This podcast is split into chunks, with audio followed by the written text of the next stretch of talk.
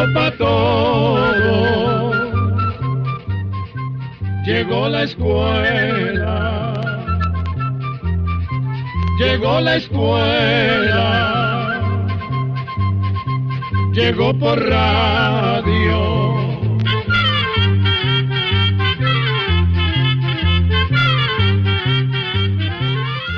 Llegamos a muchos países y cada día tenemos más amigos. Por eso siempre es un placer presentarles...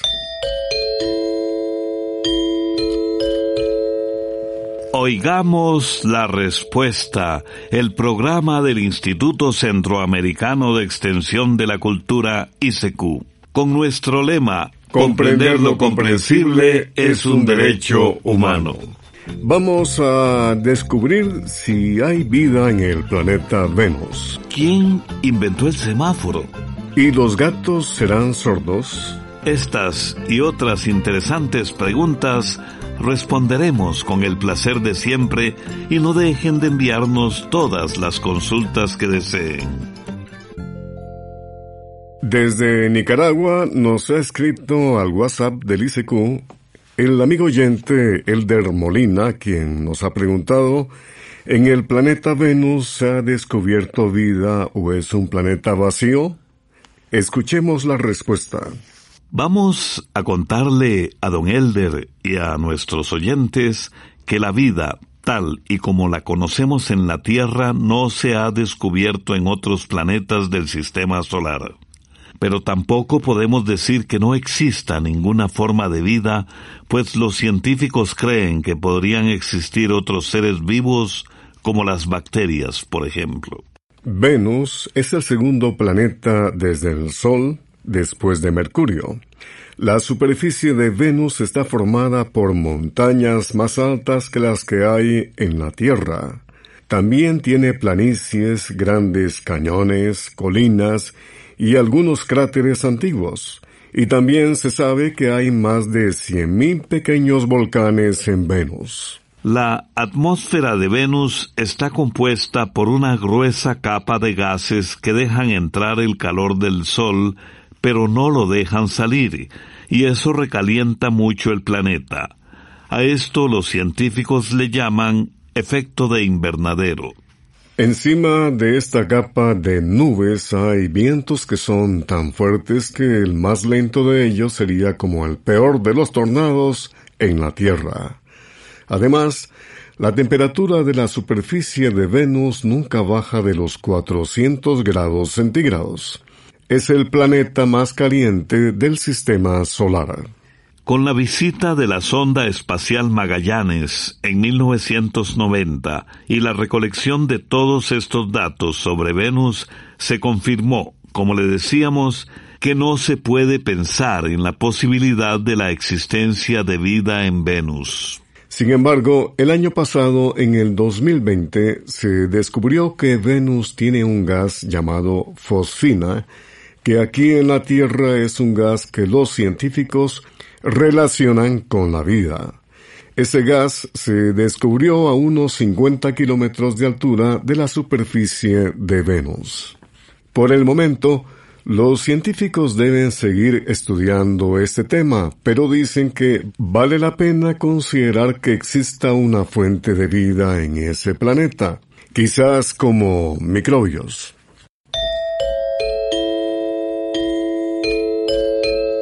No dejen de escucharnos todos los días en el Facebook de Oigamos la Respuesta a las 8 de la noche. Desde Alajuela, en Costa Rica, el señor Gravin Rojas Gutiérrez nos hace esta observación. En uno de los programas dieron datos del canal de Suez. Me parece que dieron la longitud en metros y está mal. Oigamos la respuesta. Don Graving, tiene usted toda la razón. Efectivamente, nos equivocamos dando la extensión del canal de Suez. La dimos en metros cuando más bien son kilómetros. Muchas gracias, don Graving, por escribirnos. Su comentario solo reafirma la buena comunicación que existe siempre entre los oyentes y el ICQ.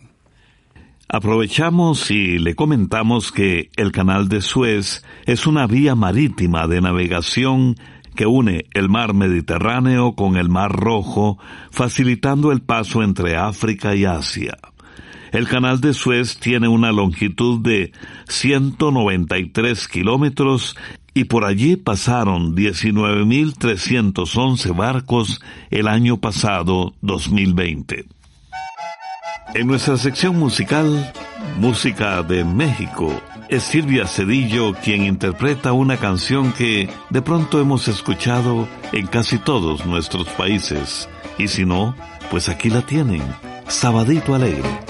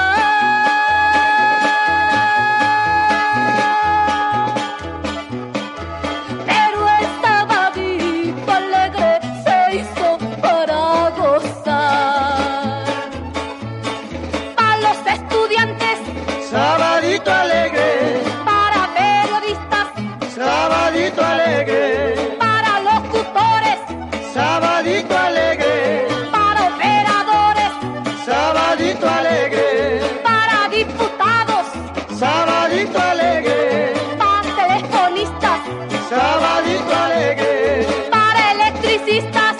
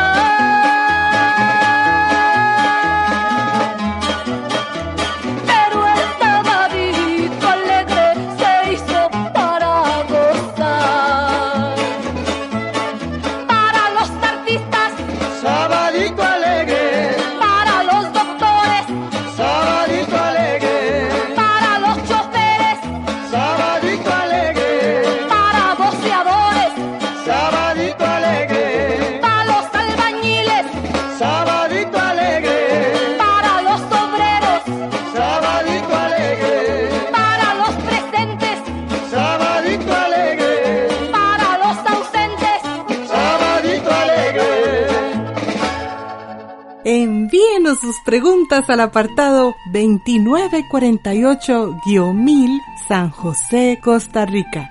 También nos puede contactar al correo electrónico isq.org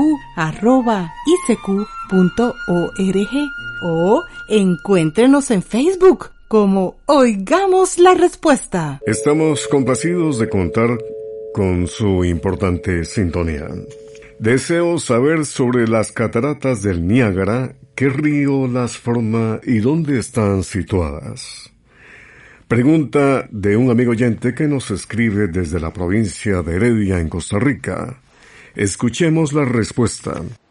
Comenzaremos contándole que las cataratas del Niágara están en el límite entre Canadá y Estados Unidos en América del Norte.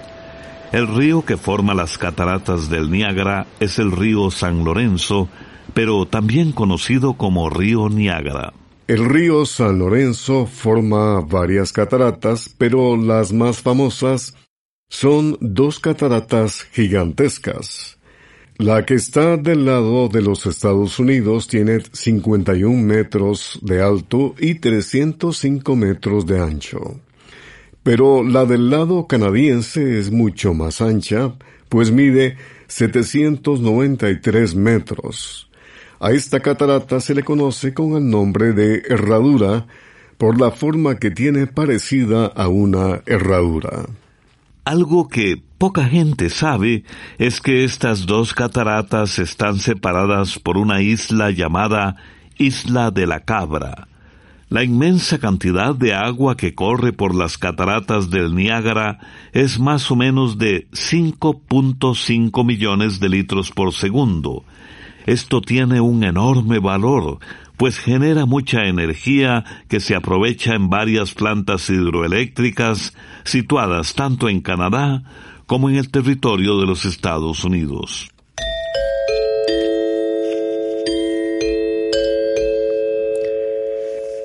La siguiente pregunta nos la hace un amigo oyente desde la provincia de Cartago, en Costa Rica.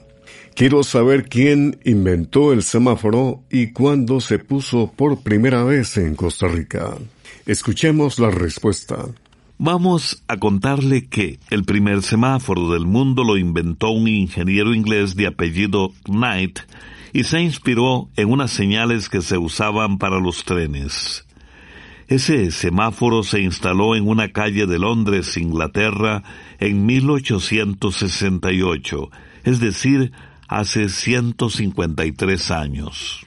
Este primer semáforo tenía dos brazos verticales. De día, cuando el brazo estaba en posición vertical, indicaba seguir, y cuando estaba en posición horizontal, indicaba parar. De noche se usaban unas lámparas de gas con los colores verde para seguir y rojo para parar.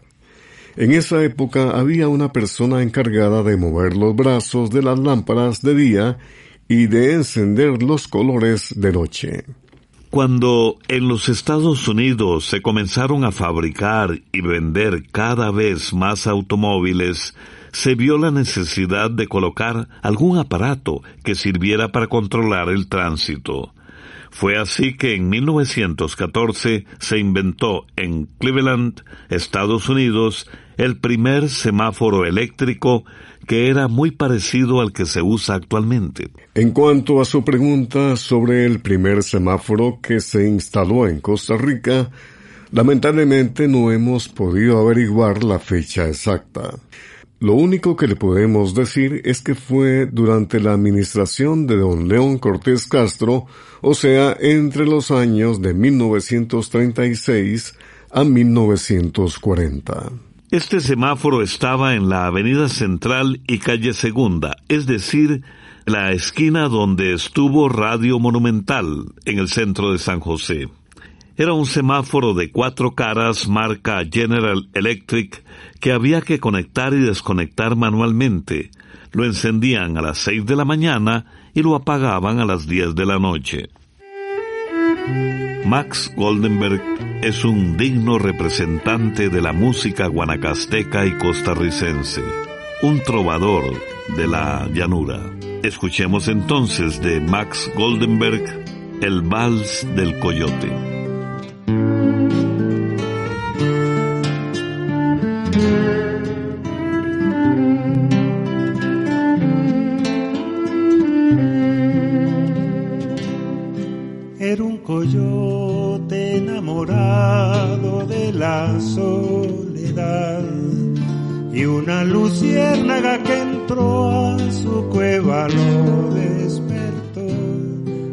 Aquella luz que titilaba pronto lo molestó y de una tarascada él se la tragó. Desde ese día el pobrecito cuando aúlla iluminando las aldeas circunvecinas. Se quedó sin soledad, pues todo el mundo llega a ver aquel prodigio del aullido que da luz.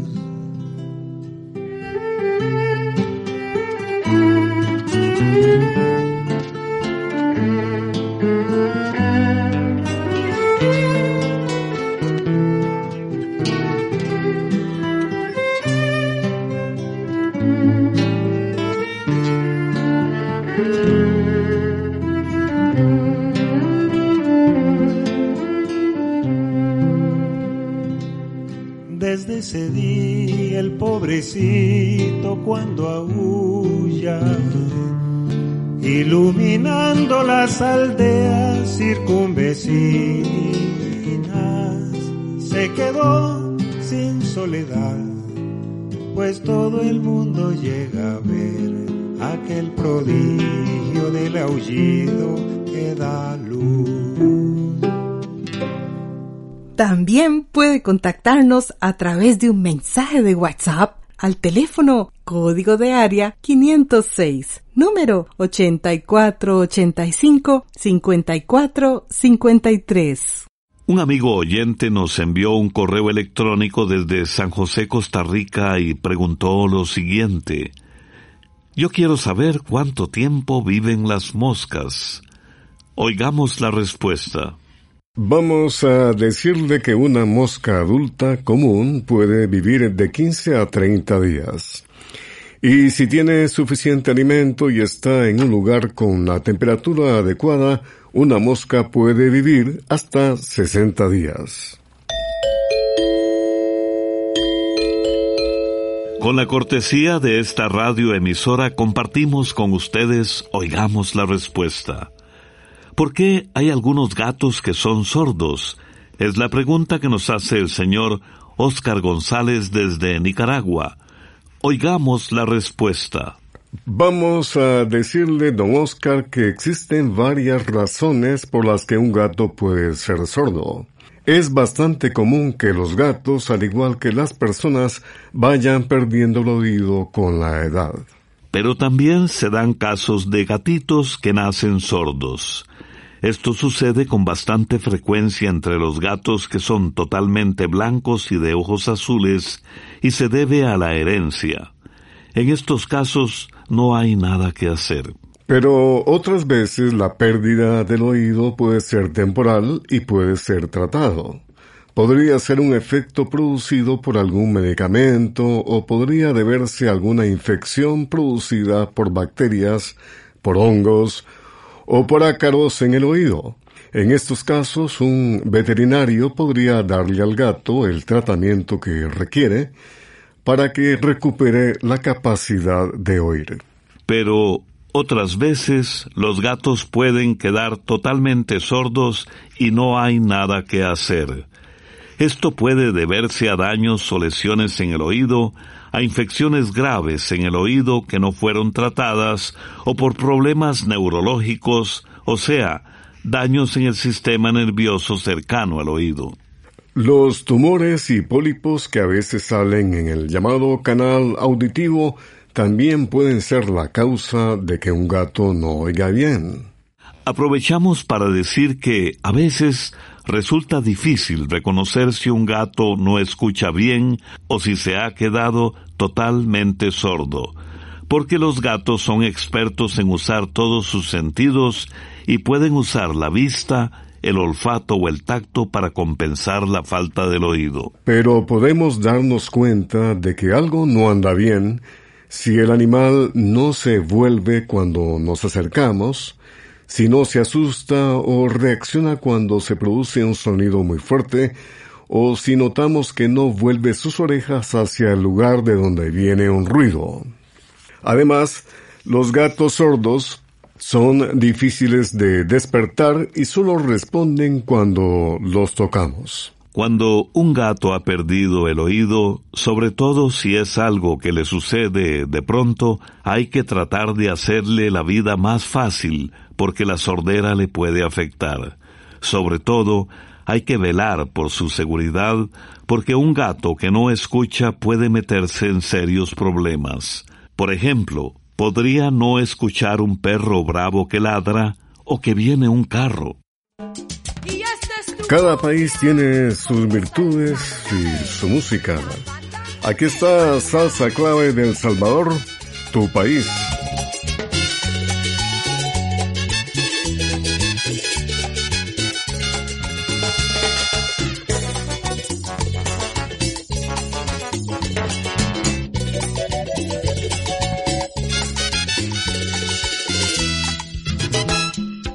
No hay que marcharse amanecer y buscar otro lugar y otro vino que beber y otras gentes que te puedan comprender.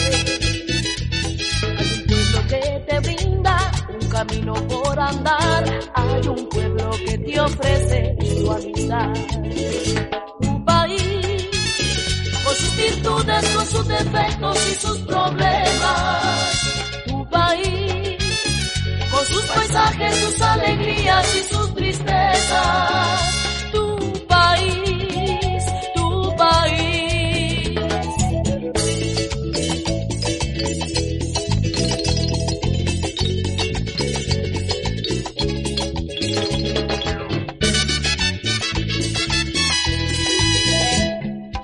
No hay que marcharse lejos para ver el sol brillar y buscar otro rincón y otro azul en otro mar y buscar en otras gentes la verdad.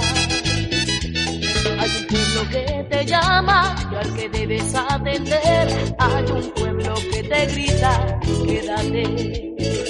Tu país, con sus virtudes, con sus defectos y sus problemas. Tu país, con sus paisajes, sus alegrías y sus tristezas. País, tu país.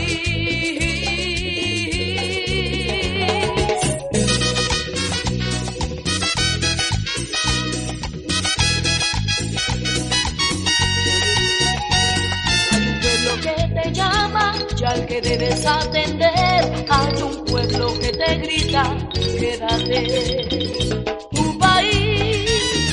Con sus virtudes, con sus defectos y sus problemas. Tu país, con sus paisajes, sus alegrías y sus tristezas.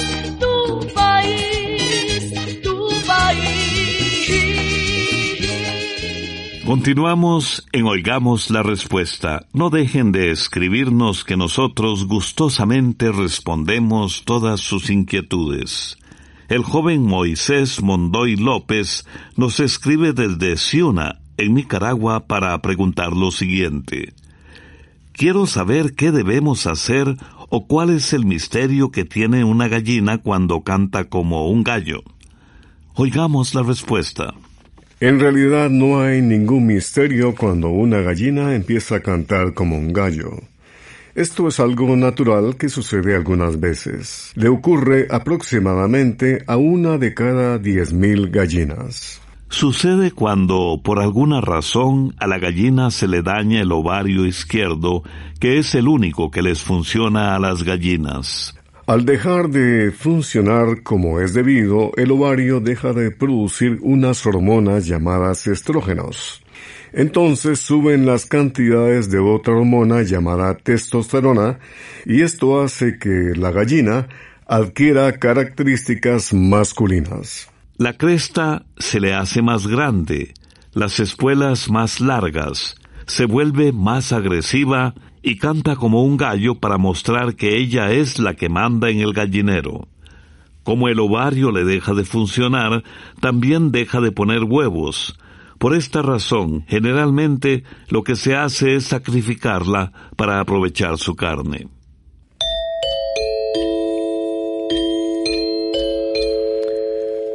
No juzgues cada día por la cosecha que has obtenido, sino por las semillas que has plantado. Robert Louis Stevenson Programa de Control 20.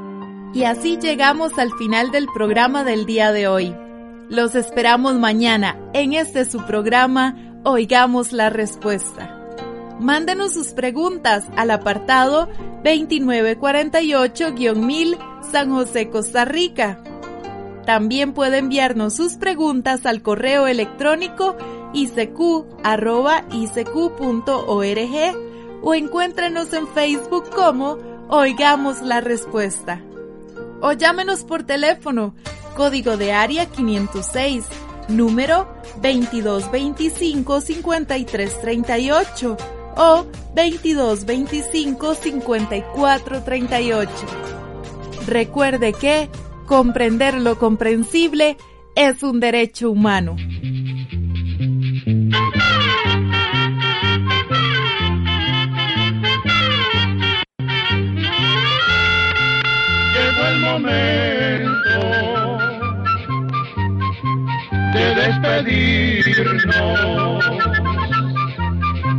Se va a la escuela, se va cantando